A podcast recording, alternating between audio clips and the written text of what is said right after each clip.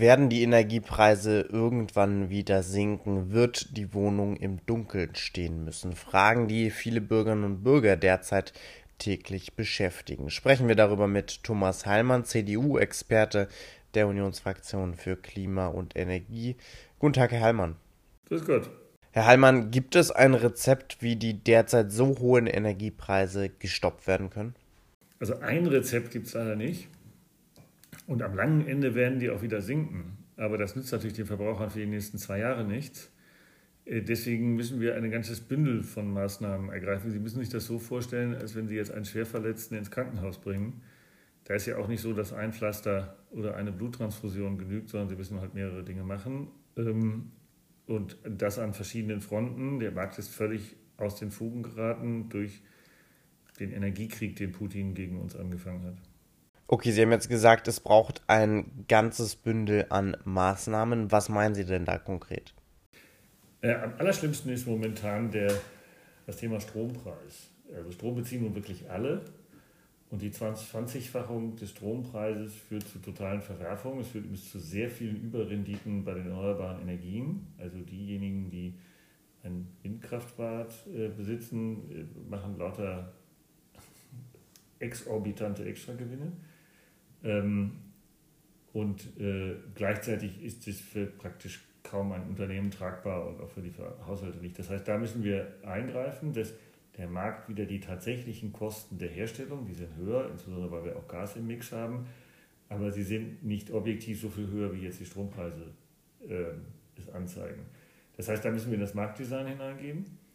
Ähm, dann müssen wir uns überlegen, wie wir mit den Übertreibungen an den Gasbörsen darstellen, weil physisch haben wir ja noch keinen Mangel und wir kriegen auch in diesem Winter keinen Mangel. Das heißt, die Wohnungen werden nicht zwangsweise kalt sein, weil kein Gas da ist aber die Preise sind zu hoch. Und auch da gibt es absolute Extragewinne. Und die Regierung hat sich bisher auf die Gasumlage beschränkt, die wird aber nicht helfen, sondern die schadet eher, als dass sie hilft. Würde dann auch eine Übergewinnsteuer beispielsweise helfen, weil Sie sprechen jetzt gerade von großen, ungewöhnlichen Gewinnen. Wäre dann eine Übergewinnsteuer auch in Ihrem Sinne? Nein, und zwar deswegen nicht, weil die Übergewinnsteuer versucht nachträglich sehr kompliziert, verfassungsrechtlich problematisch, ein paar Gewinne, die zu viel entstanden sind, wegzunehmen. Wir wollen lieber einen Marktdesign, bei dem diese Gewinne gar nicht entstehen und die Preise nicht so hoch sind. Das ist die marktwirtschaftliche Lösung, die funktioniert schneller und ist auch für die Verbraucherinnen und Verbraucher natürlich besser, wenn die Preise die werden steigen, um da jetzt nicht zu viel Hoffnung zu machen. Aber die Frage, ob sie sich verzwanzigfachen oder nur verdoppeln, spielt ja, macht ja einen riesen Unterschied. Würden Sie dann auch dafür plädieren, wie es gerade der DGB tut, nämlich die Stromsteuer auf ein Mindestmaß zu reduzieren? Das kann man im Maßnahmenmix dazu machen, aber es hilft eigentlich wenig. Weil die Stromsteuer ist schon substanziell, aber die macht eben aus einer Ver-18-Halbfachung dann eine Ver-20-Fachung.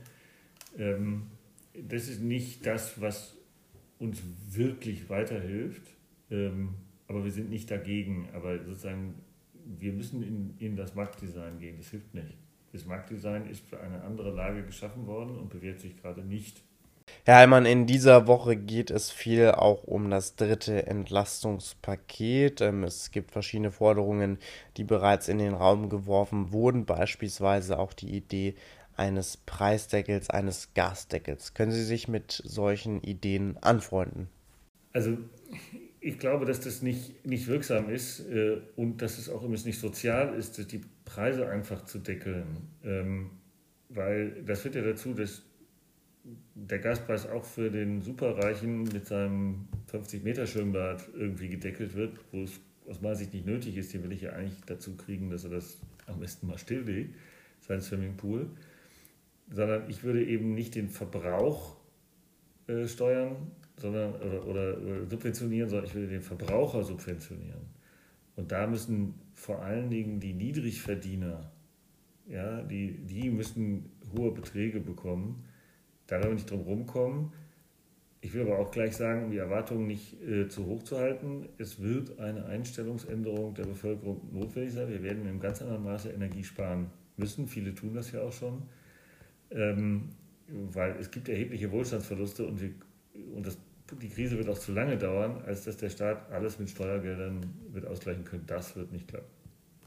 Das heißt, Sie sagen jetzt, jeder muss selbst sehen, wo er einsparen kann, wo er weniger Energie verbrauchen kann. Nun erreichen uns dieser Tage viele Nachrichten auch aus Großbritannien beispielsweise, wo es heißt, dass jeder Vierte in diesem Winter die Heizung nicht anschalten wird. Würden Sie auch hier in Deutschland solche Appelle als Politik starten? Weil es ja in vielen Regionen ist ja in vielen Regionen nicht realistisch, dass man die Heizung gar nicht einstellt. Aber dass wenn ich im Büro bin und das Haus leer steht, dass ich die Heizung dann abstelle, das finde ich ist zumutbar. Und ähm, ich kann vom Lüften bis über die Heizungssteuerung, über die Frage, wie viel, wann habe ich eigentlich warm Wasser und wann habe ich nicht warm Wasser, muss ich nachmittags um zwei warm Wasser haben, wo kein Mensch duscht. Ähm, da, und das will ich aber auch nicht per Vorschrift machen, weil wollen Sie dann eine Duschpolizei installieren, sondern wenn der Preis so hoch bleibt, dann werden die Leute das schon selber machen, gerade wenn wir sie aufklären, was sie machen können.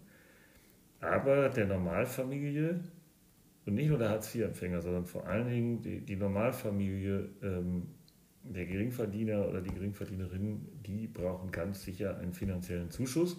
Aber wenn der Gaspreis 2000 Euro teurer ist, dann ist es ja dasselbe, ob ich die, die, die Verteuerung auf 1000 Euro begrenze oder ob ich ihm 1000 Euro Zuschuss gebe. Das ist für den Verbraucher ja dasselbe, aber für die Gesamtentwicklung ist das Zweitere das bessere System.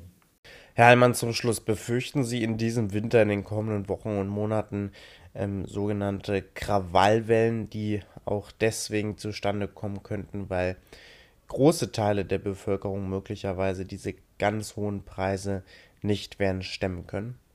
Eine Krawallwelle, glaube ich, befürchte ich im Moment nicht, weil die Leute schon wissen, dass das ja niemand entschieden hat in der Politik, dass das so sein soll. Ähm, es könnte sich Unzufriedenheit mit der Bundesregierung einstellen, wenn sie das schlecht handelt. Also es ist jetzt so, Sie haben einen schweren Autounfall gehabt dann, äh, und Sie sind schwer verletzt, das sehen Sie irgendwie ein. Aber wenn dann der Arzt Mist baut im Krankenhaus, dann sind Sie sauer. Aber ähm, noch, noch haben wir die Chance, das möglichst gut zu regeln. So, die Bundesregierung hat es bisher ja auch gar nicht so schlecht gemacht, mit Ausnahme der Gasumlage. Die Gasumlage war falsch oder ist falsch.